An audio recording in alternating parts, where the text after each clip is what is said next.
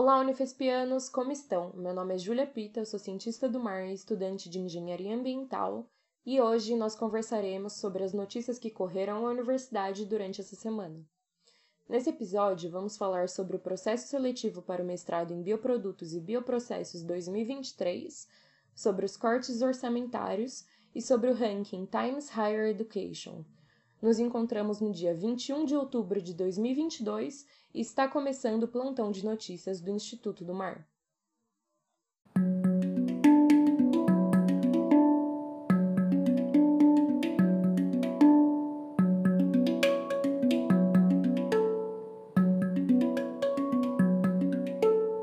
Estão abertas as inscrições para o mestrado do programa de pós-graduação em Bioprodutos e Bioprocessos da Universidade Federal de São Paulo, campus Baixada Santista.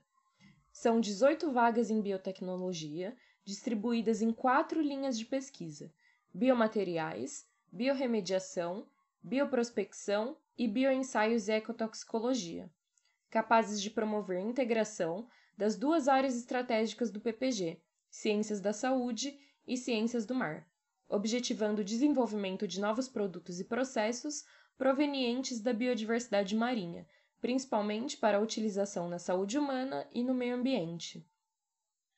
As inscrições podem ser feitas até às 17 horas de 30 de novembro de 2022.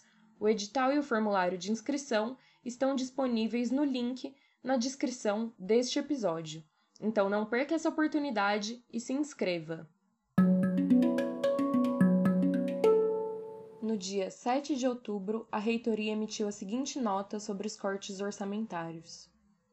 Em junho deste ano, o governo federal cancelou 7,3% do orçamento das universidades federais, somando-se essa porcentagem ao percentual proveniente do corte realizado no período entre 2019 e 2022, a Unifesp teve diminuição de cerca de um terço do seu orçamento de custeio discricionário, ou seja, do orçamento destinado ao pagamento de despesas como energia elétrica, manutenções e trabalhadores terceirizados.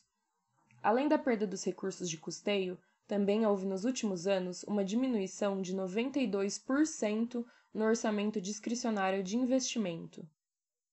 No dia 30 de setembro, o governo federal publicou um decreto que estabeleceu o bloqueio de 5,8% dos limites de movimentação orçamentária do Ministério da Educação, o MEC, que repassou o bloqueio para os seus diversos órgãos vinculados, entre eles as universidades federais. Caso esse bloqueio fosse mantido, teríamos uma situação ainda mais agravada. Em 7 de outubro, o ministro da Educação, Vitor Godoy, informou que o Ministério da Economia reverteu o bloqueio anunciado. Até o momento, a Unifesp não identificou o retorno dos limites para o sistema de administração financeira.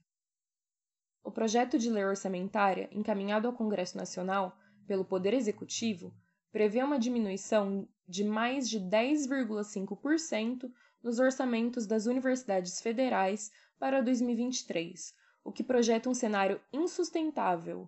É importante destacar que a diminuição do orçamento causa impactos diretos no funcionamento da Unifesp, como a precarização, por exemplo, de serviços de manutenção de infraestrutura e a diminuição de postos de trabalho terceirizados. Para administrar a escassez de recursos e garantir as atividades acadêmicas de pesquisa e assistenciais, a Unifesp tem realizado intensos esforços em sua gestão, mantendo diálogos e renegociando contratos com seus prestadores de serviço e parceiros. Ainda assim, o momento é de grande preocupação, uma vez que não há mais alternativas para readequação orçamentária, o que certamente causará impactos nas atividades em curto prazo. A edição de 2023 do Ranking Mundial de Universidades da Times Higher Education, uma das mais importantes publicações do mundo que avaliam instituições de ensino, indicou que a Universidade Federal de São Paulo, Unifesp, é a terceira melhor universidade do país e a melhor instituição federal de ensino superior, ao lado da Universidade Federal do Rio Grande do Sul, em ambos os critérios. Entre as instituições brasileiras, a Unifesp subiu três posições em relação ao ano anterior e teve seu melhor desempenho registrado nos pilares de pesquisa e ensino, que medem a reputação da pesquisa com base no número de trabalhos e a reputação do ensino através da proporção estudantes-staff e pesquisadores. A vice-reitora, no exercício da reitoria, Rayane Assunção, afirmou que o ranking trabalha com dados da instituição que estão disponibilizados publicamente. Sobre o ranking. A edição de 2023 incluiu 1.799 universidades de 104 países. A avaliação é feita com base em três indicadores de desempenho, divididos em quatro áreas: ensino, pesquisa, transferência de conhecimento e perspectivas internacionais. Foram avaliadas 73 universidades brasileiras, entre públicas e privadas.